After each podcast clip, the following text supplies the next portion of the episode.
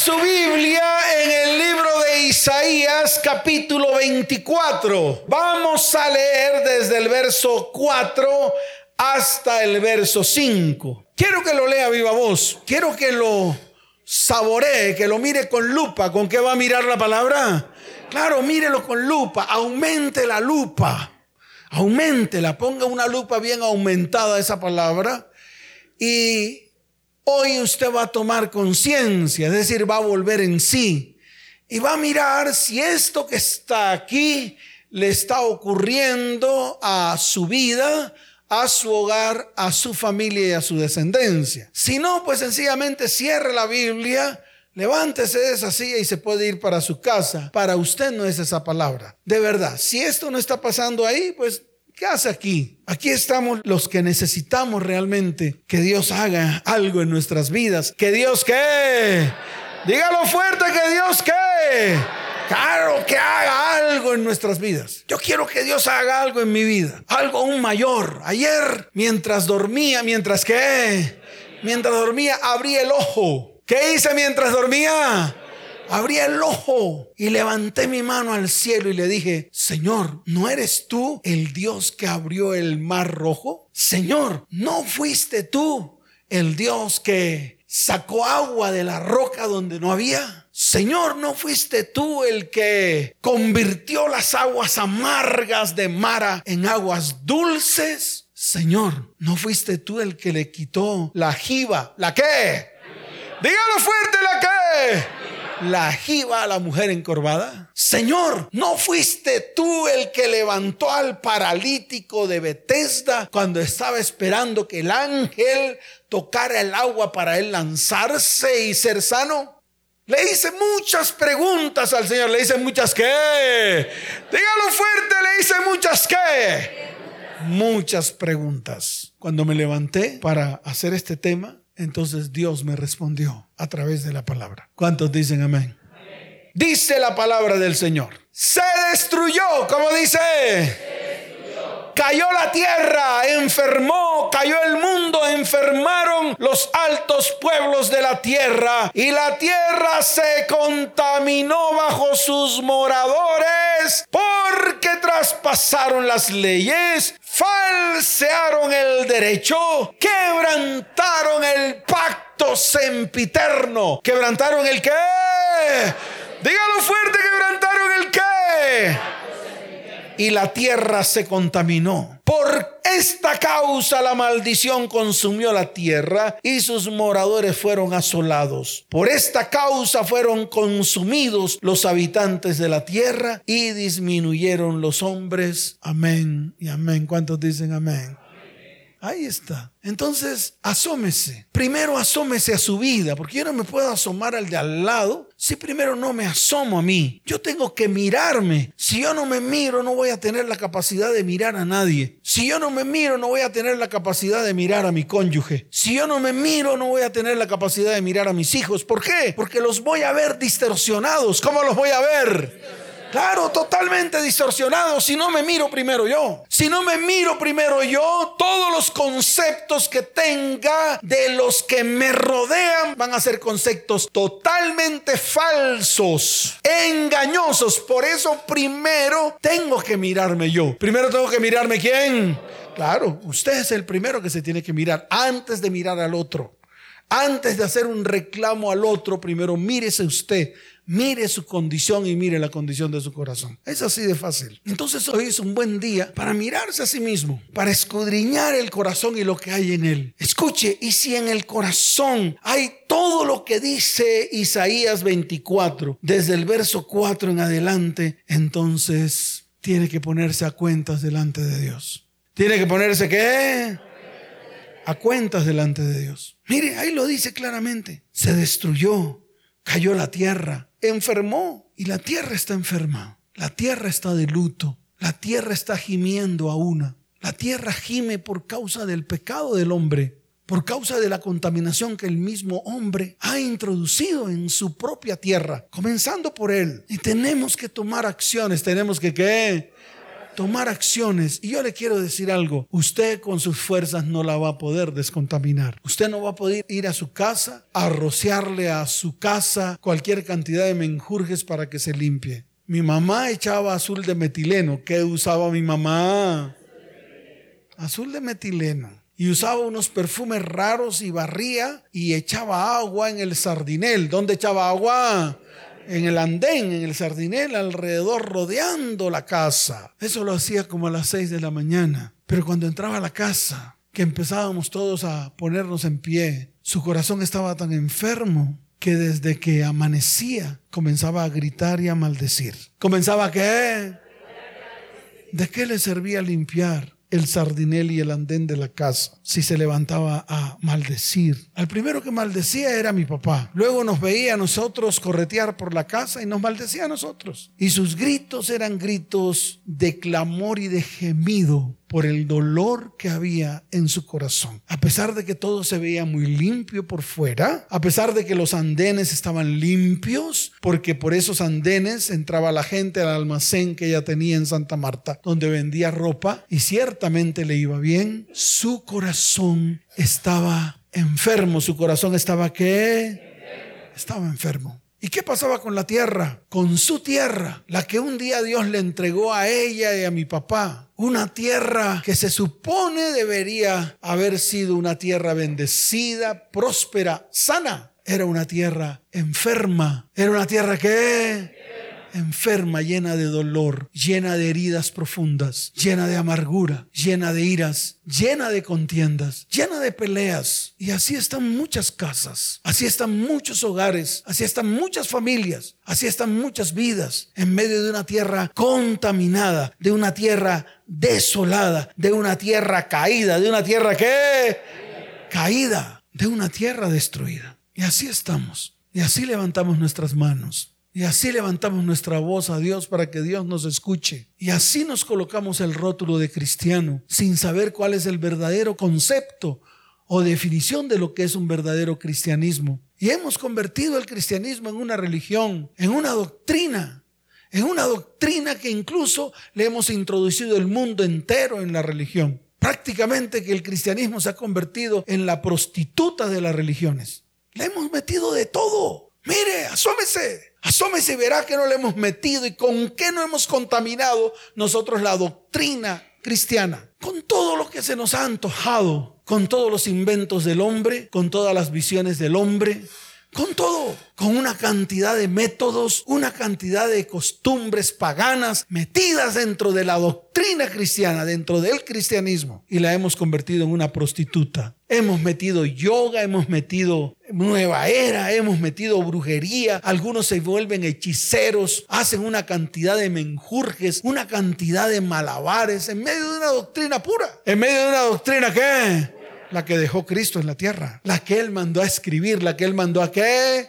A escribir una doctrina pura y transparente. Y el hombre se encargó de contaminarla. Entonces imagínense, si la doctrina cristiana se convirtió en una religión contaminada, la cual muchos a medias practican, muchos a qué? Dígalo fuerte, muchos a qué? Entonces imagínense cómo están esos que a medias practican una doctrina contaminada por el mismo hombre. Por eso Dios en este tiempo quiere, anhela que su iglesia, que su remanente se vuelva a Él para mostrar las verdaderas maravillas que el Señor puede hacer y que están escritas. ¿Están qué? Dígalo fuerte, ¿están qué? Escritas en la palabra. Pero no tenemos la gallardía no tenemos la valentía, no somos como Josué, no somos capaces de levantarnos, pegar el grito en el cielo y comenzar a ordenar. ¿Comenzar a qué?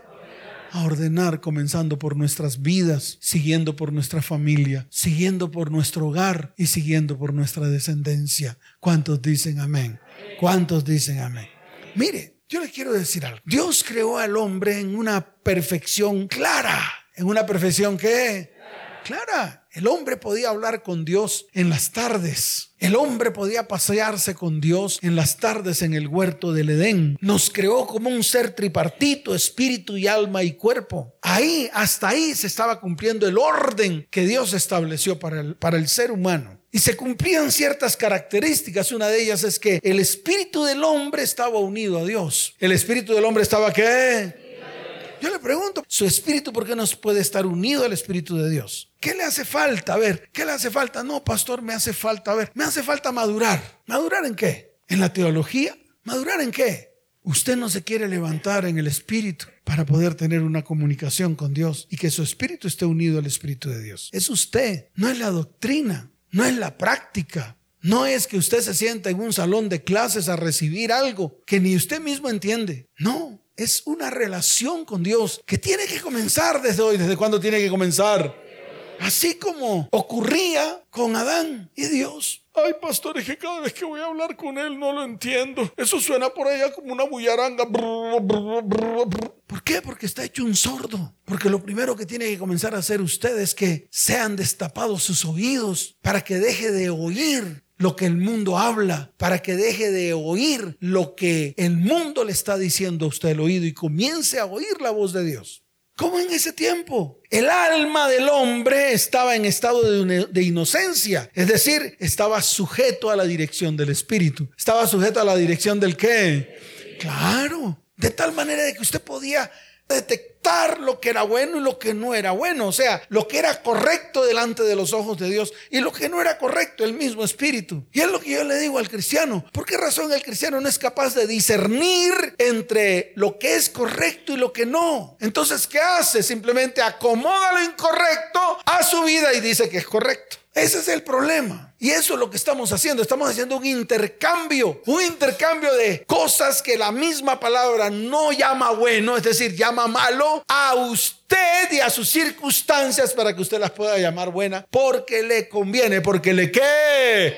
Claro, porque le conviene. En vez de que lo que está haciendo que no le conviene, lo puede poner en orden y puede quedarse en orden delante de Dios. Puede establecer el orden que Dios ha establecido a través de la palabra. Puede establecer el qué que Dios ha establecido. Se acabó el lío. Entonces, ¿cómo se llama eso? Se llama un alma sujeta al Espíritu. Se llama un alma sujeta a qué? Al Espíritu. Cuando usted detecta y sabe que lo que va a hacer o lo que está haciendo no es correcto delante de los ojos de Dios. Ay, pastor, pero es rico. Ay, perdió. Ay, perdió. Ay, le echamos la culpa a Satanás. No le eche la culpa a Satanás. No, no, no. No le eche la culpa a él. No más. Responsabilícese de sus actos tenga los calzones suficientes y apriéteselos para ir delante de Dios y reconocer delante de Dios que el problema no está fuera de usted, el problema está dentro de usted, el problema está donde. Y por consiguiente el cuerpo podía vivir eternamente. ¿Cómo podía vivir el cuerpo? Claro, sano. ¿Cómo podía vivir el cuerpo? Sano, tranquilo, no había estreñimiento, no había qué? Estreñimiento. Y la gente que está aquí come rico. Pero cuando va al baño, pregúnteles. Entonces tiene que comerse la papayita al desayuno, con quinoa y con pepitas y yo no sé qué, para poder comer lo que quieren comer y poder ir al baño. Y para poder comer lo que quieren comer tuvieron que trabajar. Entonces les llegó la platica y pudieron desayunarse el caldito con papita y un huevito adentro. Pero cuando van al baño dirán, wow, ¿y ahora qué hago? Eso es lo que está pasando. Se comen un pedazo de pan y el ardor en el estómago es terrible. Entonces el orazol o el omeprazol no puede faltar en la dieta diaria. No puede faltar ¿dónde?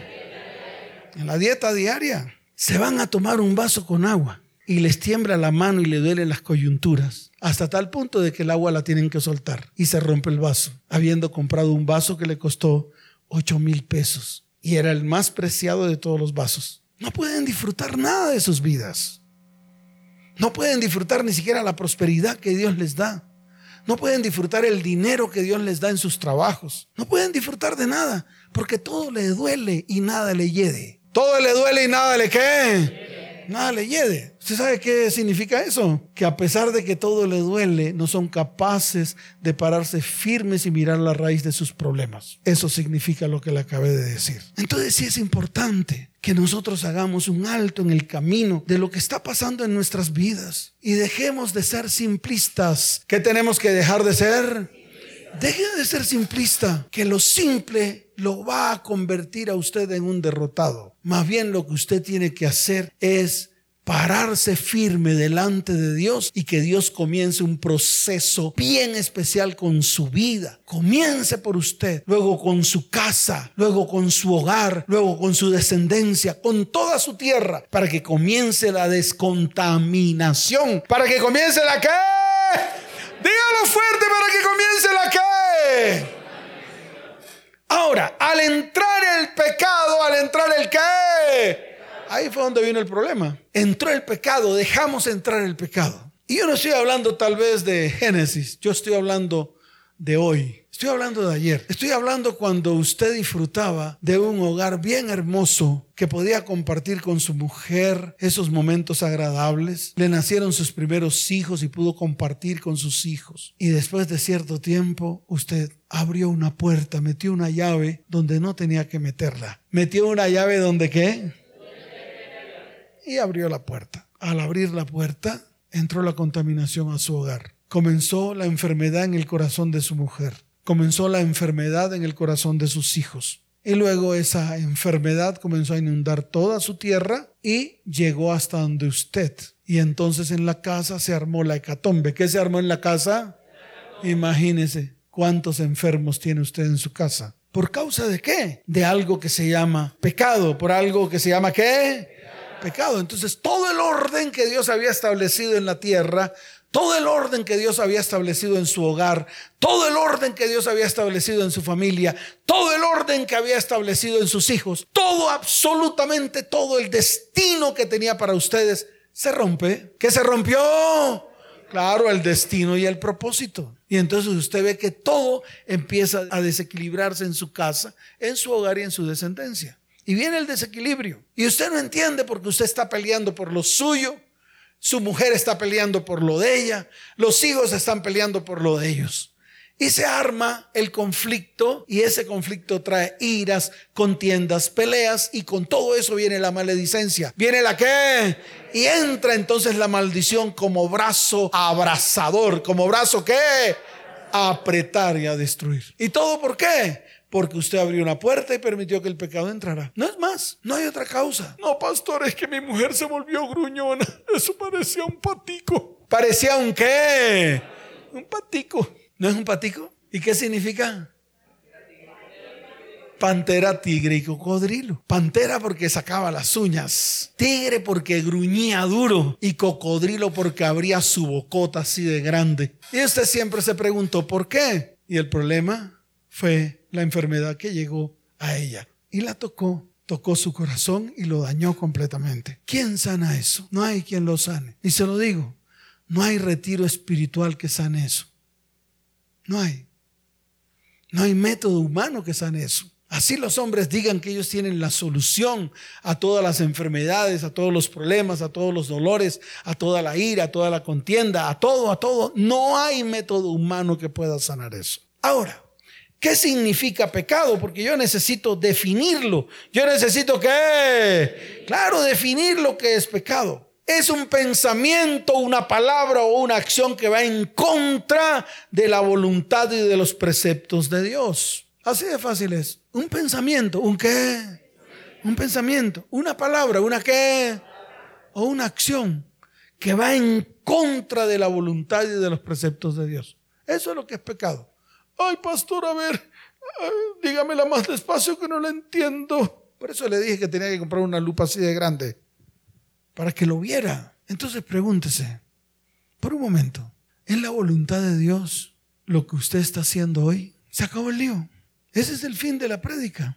¿Es la voluntad de Dios lo que usted está haciendo hoy? ¿Fue la voluntad de Dios todo lo que hizo antes? ¿Será la voluntad de Dios todo lo que pretende hacer en el futuro? Entonces es ahí donde tenemos que pararnos y es ahí donde la iglesia tiene que comenzar a accionar. Es que la iglesia no puede ser una iglesia inactiva, la iglesia tiene que activarse, la iglesia tiene que, ¿qué?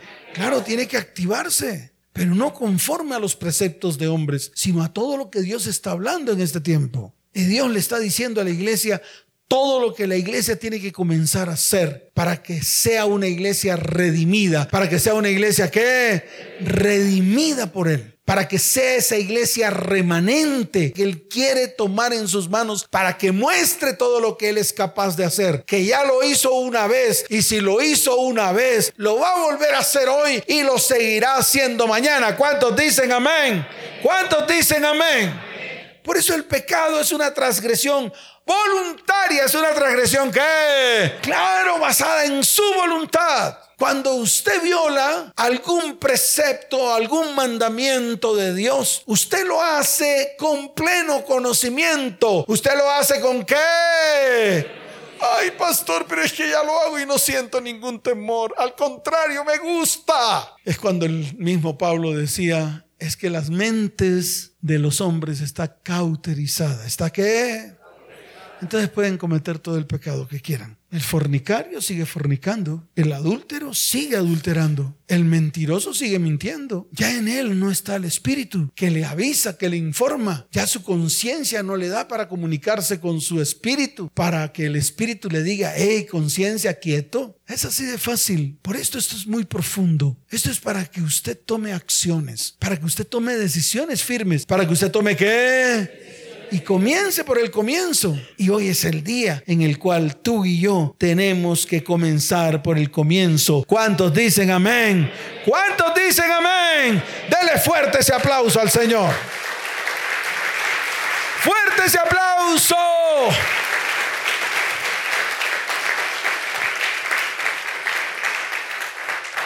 Mire, Jesús nunca se inventó nada. Nunca. Él no se inventó nada. Él no se inventó ningún método. Él habló siempre de lo que tenía que hablar, de su papá. Él vino a mostrar al Padre. Él vino a mostrar a quién? Al Padre. Él vino a decirles a todos, miren, yo lo que hago aquí es lo que yo voy a hacer a mi Padre allá en el cielo. Y por eso les estoy mostrando el Padre. Le dijo a todos los que le rodeaban. Y todo lo que habló lo habló congruente. ¿Lo habló qué? Fue congruente con la palabra. Le voy a mostrar un pasaje bíblico que está en el libro de Deuteronomio capítulo 28. ¿Ya lo tiene? Sí, esa cita bíblica es muy fácil. Es más, la podemos recitar. ¿La podemos qué? Claro, usted se la conoce, especialmente del verso primero al verso 14. Esa se la sabe de calilla. ¿De qué se la sabe? De calilla. Ese para usted es como pan comido. Claro, dice, acontecerá que si oyeres atentamente la voz de Jehová tu Dios para guardar y poner por obra todos sus mandamientos que yo te prescribo hoy, también Jehová tu Dios eh, te exaltará sobre todas las naciones de la tierra y vendrán sobre ti todas estas bendiciones y te alcanzarán. Y hay una lista grande de bendiciones, hay una lista que, claro, y nosotros oramos a través de Deuteronomio 28. Y decimos es que yo soy bendito en la ciudad. Y si me voy para el campo, allá seré bendito. Y mi nevera será bendecida. Y mi trabajo será próspero. Y tendré de todo porque el Señor lo dice en su palabra. Toda mi nevera estará llena de alimentos. Eso es lo que decimos. Todos mis enemigos caerán, por siete caminos vendrán o por un camino por siete huirán. Eso no lo sabemos de memoria, pero nunca vemos la condición, nunca vemos la que la condición. Pero cuando nos acercamos hacia el versículo 15, ya nos da, o nos achachí mejor para no decir la expresión. Nos chache cómo? Diga, nos chachachi. Claro, porque la palabra dice que si no oyeres la voz de Jehová tu Dios para procurar cumplir todos sus mandamientos y sus estatutos que yo te intimo hoy, que vendrán sobre ti todas estas maldiciones y te alcanzarán. Y viene la lista de maldiciones, una catajarga de maldiciones. Entonces, ¿qué hace el cristiano para salvaguardarse? Y dice, eso fue para el pueblo de Israel, eso no es para mí. Pastor, eso no es para mí. Entonces, si vamos al Nuevo Testamento, nos encontramos con un Jesús que habló de lo mismo. Nos encontramos con un qué que habló lo mismo, lo mismo que está en Deuteronomio, lo habló en Mateo, Marcos, Lucas, Juan, y lo, lo siguió repitiendo Pedro, Pablo. Pero nosotros ya eso no nos conviene, porque entonces nos disfrazan todo, nos ponen otra teología encima de la que el mismo Jesús declaró. Y él dijo, todo aquel que practica el pecado no es de Dios todo aquel que se enrola con el mundo no es de Dios porque el mundo y Dios son enemigos. Y eso no lo pasamos por la faja. Y comenzó a decir lo mismo a todos y les predicaba lo mismo. Y se los dijo en parábolas. Entonces nosotros cogemos las parábolas y se las enseñamos a los otros. Pero no es para mí, es para los otros. Porque no somos capaces ni siquiera de discernir lo que hay en una parábola. Ay, pastor, y luego él no. Le dijo a la prostituta que se fuera. No, no le dijo que se fuera. No le dijo eso. Lo siento por usted, cristiano. No le dijo, vete tranquila, no te preocupes, no te preocupes, prostituta. Ya te acostaste con todos estos, con todos estos manes que te iban a apedrear. No le dijo eso. La levantó y le dijo, vete y no peques más. ¿Cómo le dijo? Ahora yo pregunto, ¿no es lo mismo que dice Deuteronomio? Es lo mismo. Mire, si la prostituta hubiera nuevamente esa noche, se hubiera ido a acostar con los escribas y fariseos que le iban a apedrear, pues sencillamente la maldición seguía persistiendo en su vida y la hubiesen seguido juzgando y la hubiesen llevado nuevamente a Jesús. Y es lo que nosotros no entendemos. Mire, al paralítico de Bethesda, antes de sanar lo que hizo, le perdonó los pecados. Al paralítico ese que metieron por ahí por el techo, ¿Qué fue lo primero que hizo con ese paralítico? Pues le perdonó los pecados y luego lo sanó. Mírelo y verá. Y se dará cuenta que está ligado todo. La palabra no se rompe, la palabra no se fragmenta, la palabra no se maneja al antojo del hombre. La palabra está escrita para que nosotros la cumplamos. La palabra está escrita para que nosotros qué? Sí, no para que nos la petaqueamos, no para que la aprendamos a nuestra manera y la apliquemos a nuestra manera. Usted no puede aplicar la palabra a su manera, la tiene que aplicar exactamente como está ahí escrita, exactamente como que. Dígalo fuerte, exactamente como que. Como está escrita.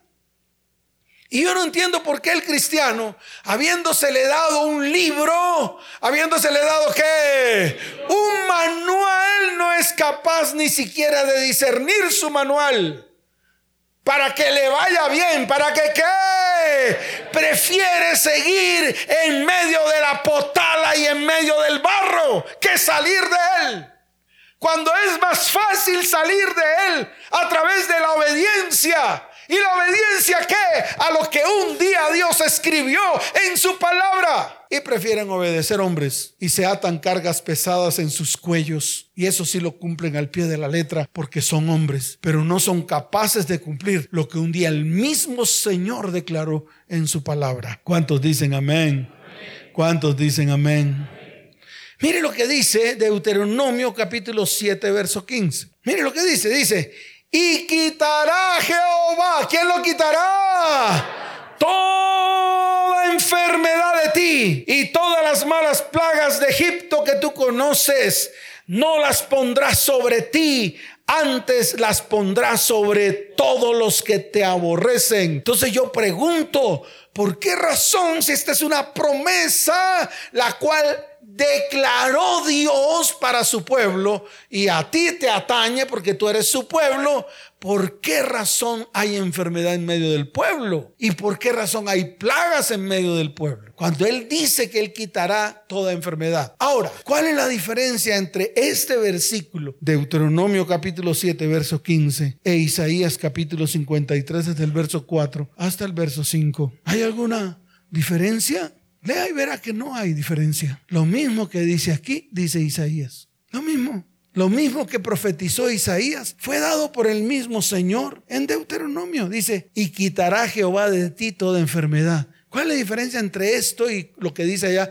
Ciertamente llevó él todas tus enfermedades, sufrió todos tus dolores. Si ve que no hay diferencia. La palabra no es confusa, la palabra es la misma. La palabra es la que es la misma de cabo a rabo, desde Génesis hasta Apocalipsis. No hay ninguna diferencia. Mire lo que dice Éxodo capítulo 15. Siga avanzando o eche para atrás un poquito. Eche para atrás un poquito en el libro de Éxodo capítulo 15, verso 26. Ya lo tiene. Muy bien, mire lo que dice. Y dijo, ¿cómo dice? Y dijo, si oyeres atentamente la voz de Jehová tu Dios e hicieres lo recto delante de sus ojos, y dieres oído a sus mandamientos, y guardares todos sus estatutos. Quédese ahí, ¿no? Quédese ahí ya, no tiene que leer más. ¿Cuál es la diferencia entre eso y lo que dijo el Señor? De que realmente aquel que es de Dios es aquel que guarda los mandamientos. Aquel que es discípulo de Él es el que guarda los mandamientos. Lo dijo Jesús. Salió de la boca de Jesús. No salió de la boca del pastor Chichumeco, ni mucho menos de la mía. El mismo Señor lo dijo. ¿Quién es mi discípulo? El que guarda los mandamientos. ¿Quién es mi discípulo? El que oye mi palabra. ¿Quién es mi discípulo? Eso lo dijo el Señor, no lo dijo Chuchumeco. Es para que usted lo entienda. Que es esta mismo, esto mismo que está aquí. Si oyeres atentamente la voz de Jehová tu Dios, que es lo mismo que dijo Jesús, porque él lo tomó de ahí, dijo, el que oye mis palabras y las hace, el que oye mis palabras y las que ciertamente es mi discípulo. Yo no entiendo por qué esto no lo podemos entender. Si está igual, si oyeres atentamente la voz de Jehová tu Dios, e hicieres lo recto delante de sus ojos, y diereis oído a sus mandamientos, y guardas todos sus estatutos. Ay, pastores, que ya no hay estatutos ni mandamientos. Inglaterra los cogió y los trasquiló. Los hombres lo trasquilaron. La iglesia de Inglaterra cogió, una iglesia de Inglaterra cogió los mandamientos y los chalequeó todos se los tragó enteros, se los robó. Dijo que ya esos no eran. ¿Qué tal esas? ¿Qué tal esas? ¿Qué tal yo manipular la palabra a mi antojo? Dice que porque la nueva juventud tiene que oír otras cosas. ¿Qué tiene que oír la nueva juventud? Si no es lo mismo que siempre tuvieron que oír. Todo el mundo tiene que oír siempre lo mismo. Todo el mundo. Si tú transgredes las leyes humanas, pues las leyes humanas te van a juzgar. Se acabó el lío si tú transgredes las leyes de Dios, pues las leyes de Dios te van a juzgar. No hay, no hay que valga. No hay teología que puedas montar encima de eso. La gracia, pastor, la gracia. La gracia no perdona pecados. El único que es capaz de perdonar pecados se llama Jesucristo. No la gracia. ¿A dónde se le metió a la gente que la gracia perdona pecados? Que yo puedo coger y acostarme con mi novia y el domingo voy allá y levanto las manos y ya los pecados se me borraron. ¿Quién ha dicho eso? ¿Dónde está eso escrito? ¿Quién dijo eso? ¿Dónde, ¿Dónde lo dijo el Señor? ¿Dónde lo dijo el Señor? Si el Señor al comienzo lo primero que dijo fue arrepentidos y convertidos. ¿Cómo dijo el Señor? Claro, y Juan el Bautista lo reiteró al comienzo cuando dijo, arrepentidos porque el reino de los cielos se ha acercado. ¿Arrepentidos de qué? Claro de todo lo que transgrede o todo lo que hace que nosotros transgredamos la ley o los mandamientos de Dios. Se acabó el lío. Pastores difíciles que a usted no le ha tocado esa vieja hermosa que se pone frente mío. Qué barbaridad. ¿Cuándo vamos a crecer? El mismo Señor lo dijo. Si os he hablado las cosas terrenales y no entendéis, ¿cómo será cuando les hable las espirituales? Imagínense, imagínense el nivel en el cual está la iglesia cristiana de hoy. Puros teólogos, sí, se la saben todas. Amén. Pero ¿qué hacen con tanta teología? Si ni siquiera lo que aprenden lo pueden poner por obra. Y hoy que el Señor te está diciendo a ti, ponte firme, comencemos a hacer las cosas bien, vayamos delante del Señor para que Él obre en medio de nuestra vida, causa, hogar y familia, a la gente le achachí. Y se van por la puerta, no vuelven más, siguen en las mismas, continúen en el mismo barro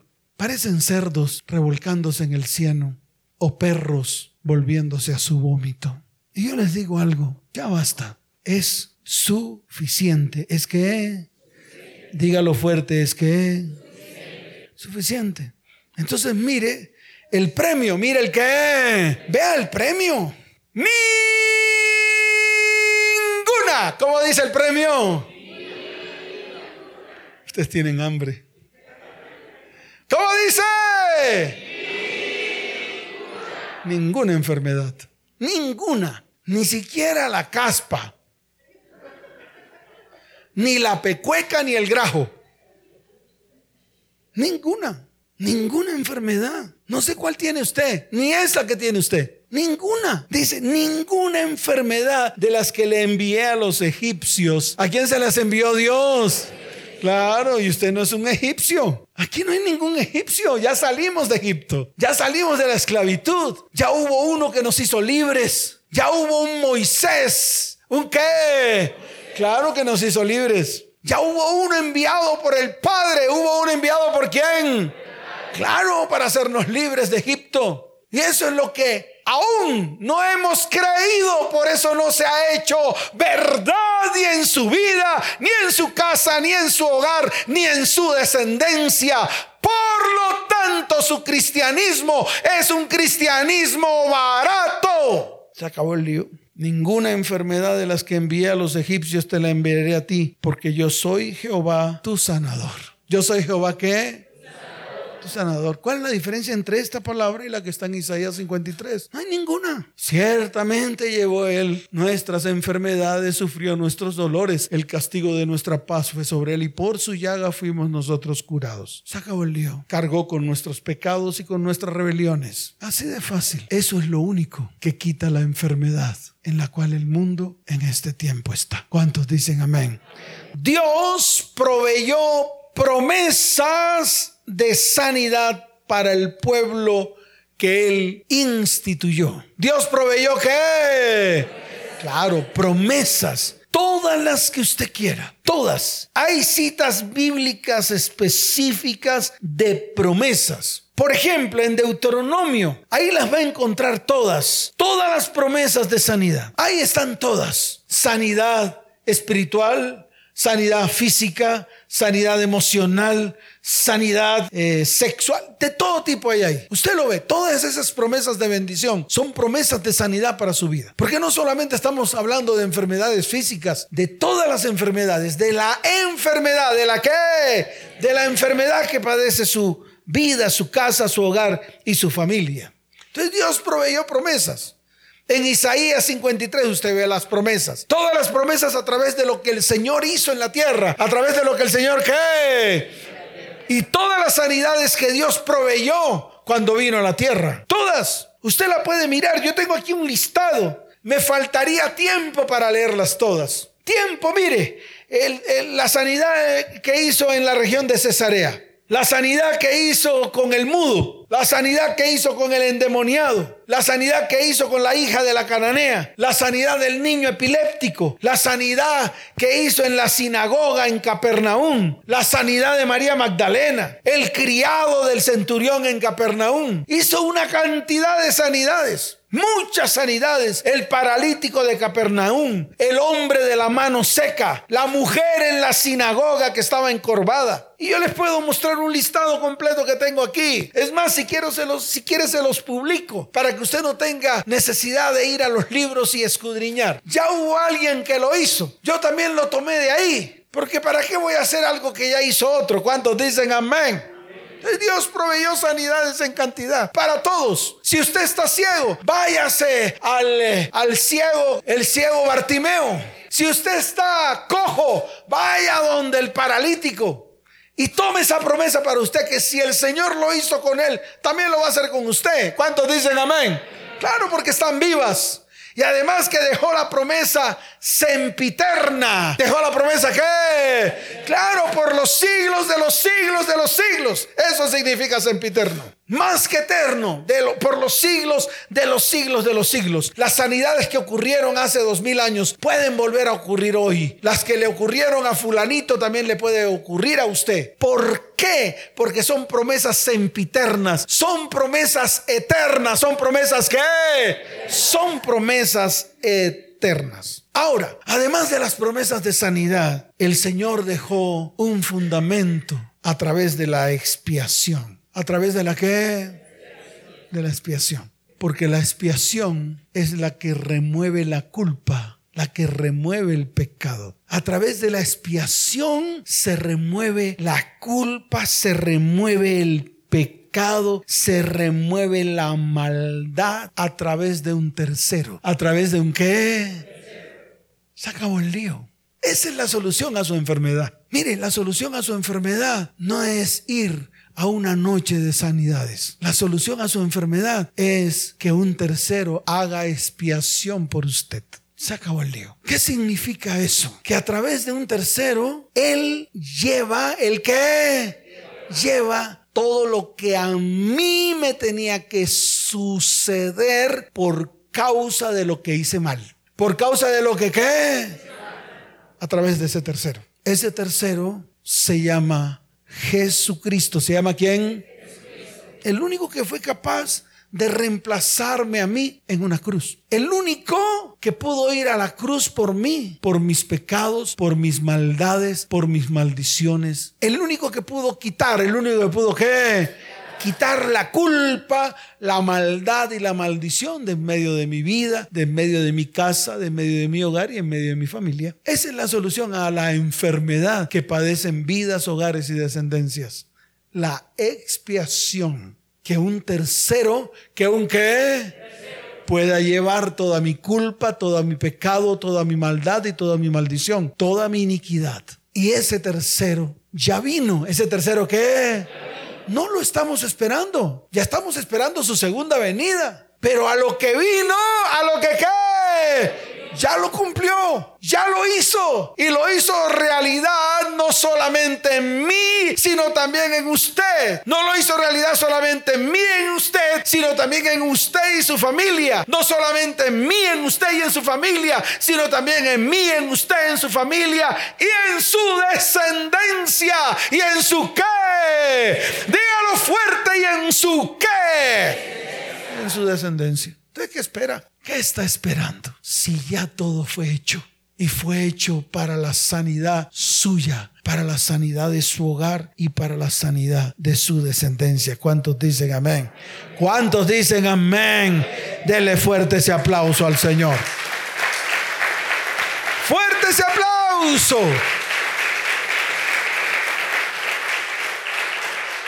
Y como ya lo hizo, como ya lo que lo único que tiene que hacer usted es identificarlo. Ay, pastor, ese trabajo es mío. Eso no, no me lo hará mi líder. Ese es el problema de nosotros. Queremos que todos nos los hagan porque usted no quiere hacer el esfuerzo, no quiere tomar la decisión. Mire, si usted ve que su vida, su hogar, su descendencia y todo lo que le rodea está destruido, ¿qué espera? Yo se lo digo con todo el corazón. ¿Qué espera? ¿Usted cree que va a venir un soplo del norte o del sur o del oriente y del occidente a que ese soplo haga algo por usted? No va a pasar.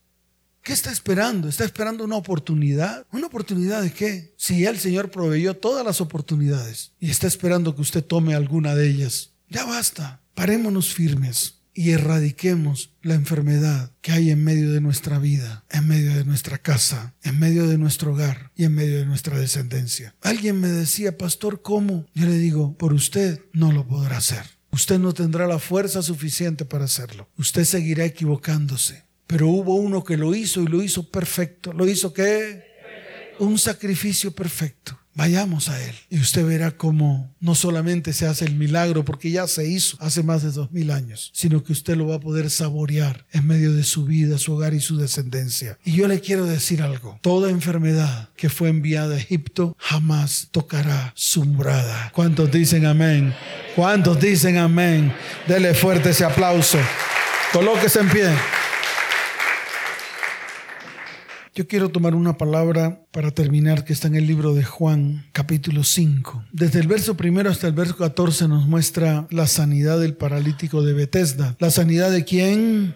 Del paralítico de Bethesda. Dice la palabra que había una fiesta de los judíos y subió Jesús a Jerusalén. Y en Jerusalén le voy a contar la, la, historia rápidamente. En Jerusalén había un estanque llamado el, el estanque de Bethesda el cual tiene o tenía cinco pórticos. ¿Cuántos pórticos tenía?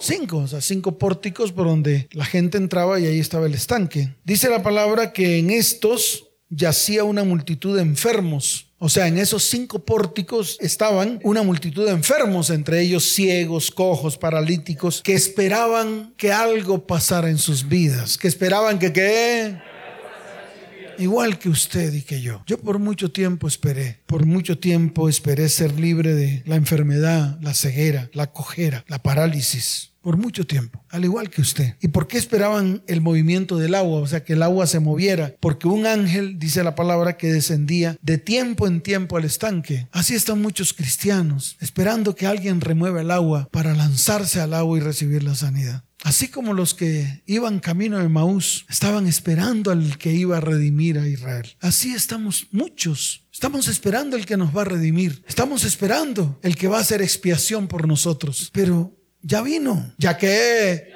e hizo todo. Y las promesas están escritas y las promesas son para usted. Pero vuelvo y le repito, tiene que pararse derecho, tiene que enderezar sus pasos y tiene que tomar decisiones. De lo contrario, todo será igual. De lo contrario, le va a seguir pasando como a este paralítico. Y dice la palabra que de tiempo en tiempo llegaba un ángel y agitaba el agua y el que primero descendía al estanque después del movimiento del agua quedaba sano de cualquier enfermedad que tuviese. Imagínese, imagínese usted colocar su enfermedad al azar. Usted va a colocar su enfermedad al azar. Fue como cuando yo fui a donde la oftalmóloga y ella me dijo, doctor Salas, ¿usted va a confiar sus ojos a cualquier lente? Eso me dijo. Me dijo, ¿usted va a poner la confianza de sus ojos en cualquier lente si a través de ellos es la única manera que puede ver? De la manera correcta. Y eso es lo que hemos hecho nosotros. Hemos colocado nuestras vidas a merced de cualquier doctrina. Hemos colocado nuestras vidas a merced de cualquier religión. Hemos colocado nuestra vida, nuestro hogar y nuestra descendencia a merced de cualquier religiosidad barata. Cualquiera que agite el agua, allá nos vamos.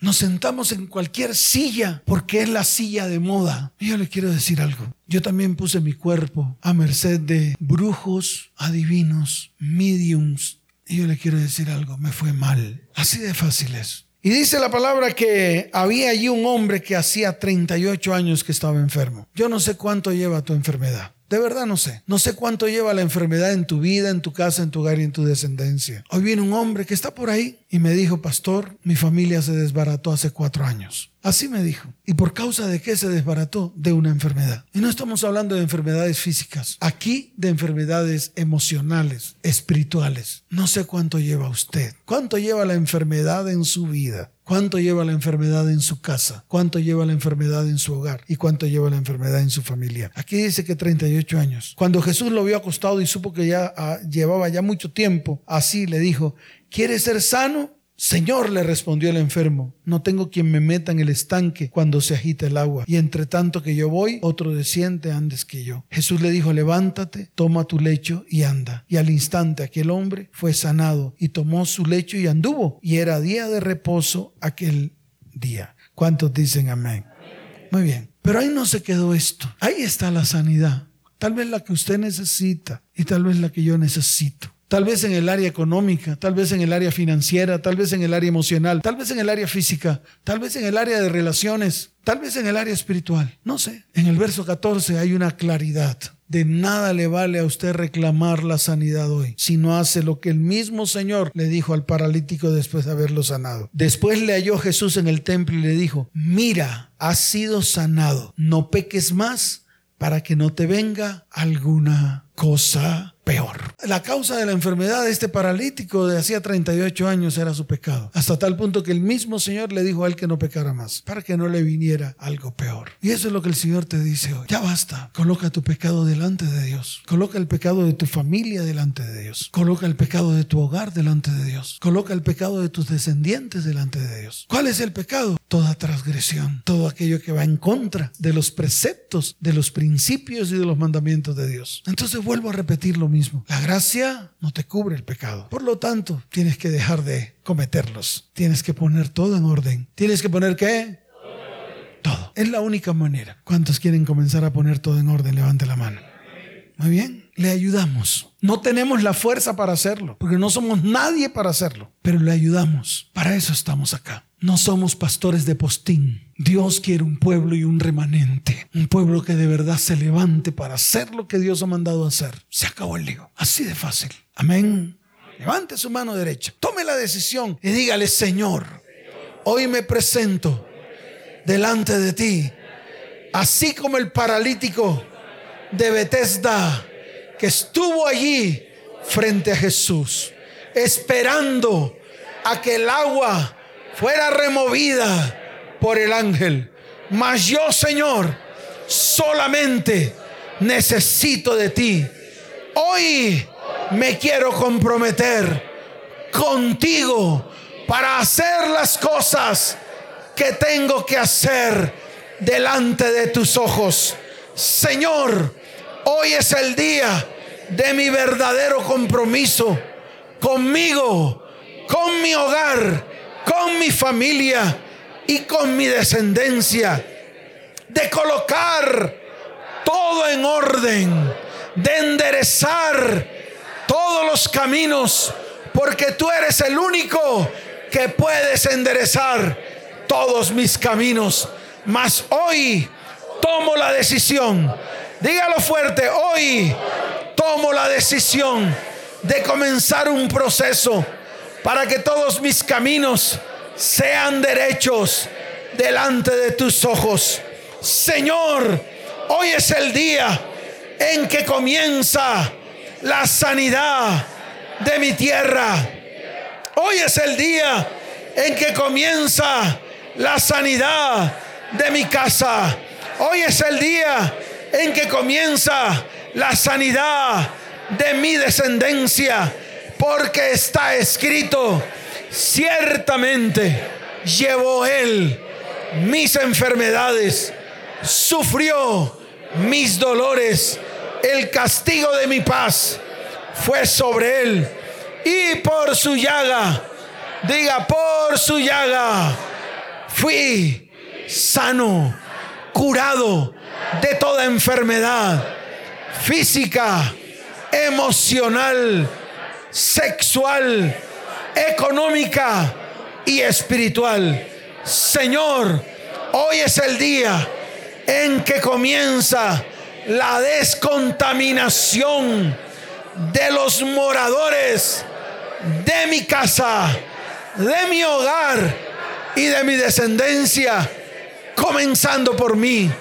Hoy creo que hubo uno que hizo expiación por mis pecados, por mi maldad, por mi iniquidad, por mis transgresiones. Ese uno se llama Jesucristo. Y hoy creo en todo lo que ocurrió hace más de dos mil años en la cruz del Calvario. Por lo tanto, hoy comienzo el proceso de colocar delante del Señor, delante de mi expiador. Diga, delante, delante de mi expiador, mis pecados, para poder ser expiado, para poder ser limpio, para que mi tierra sea limpiada y sea sanada. En el nombre de Jesús. Amén y amén. Dele fuerte ese aplauso al Señor.